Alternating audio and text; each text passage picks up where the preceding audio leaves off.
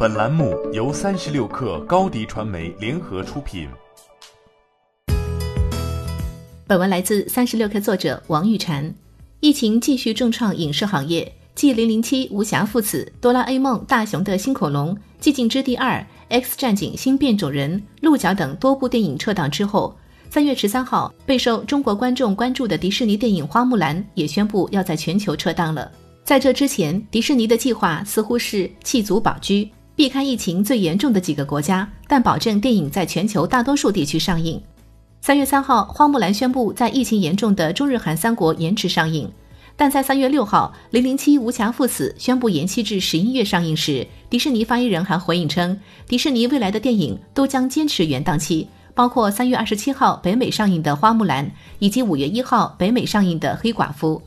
但疫情在接下来的几日之内迅速蔓延，显然到了令迪士尼不得不重新思考的地步。花木兰导演尼基·卡罗在推特上写道：“拍这部电影是我职业生涯最满足、兴奋的经历。我们很激动的想要跟全世界分享它，但考虑到如今形势多变，很不幸的，我们不得不推迟《花木兰》在全世界的上映。我们的心与全世界所有感染了病毒的人同在。”同时，我希望木兰的战斗精神可以激励所有在一线奋战抗击疫情的人们。是你们保障了我们的安全。撤档造成的经济损失一定是巨大的。片方原本按照三月上映的计划进行了大量的前期宣传工作，延期上映一定会让宣传效果大打折扣。过去一个月，刘亦菲本人屡登各大娱乐杂志封面。三月九号，花木兰还在洛杉矶举行了全球首映礼。这些努力产生的成果将被时间冲淡。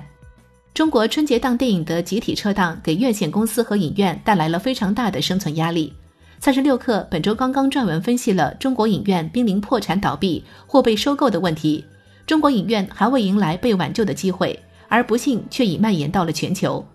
花木兰的制作费用达到两点五亿美元，约合十七亿人民币，是被迪士尼寄予厚望的一部电影。二零一九年，迪士尼的全球总票房超过了一百一十一亿美元。约合七百七十五亿人民币，成为影史上首家突破百亿美元的公司。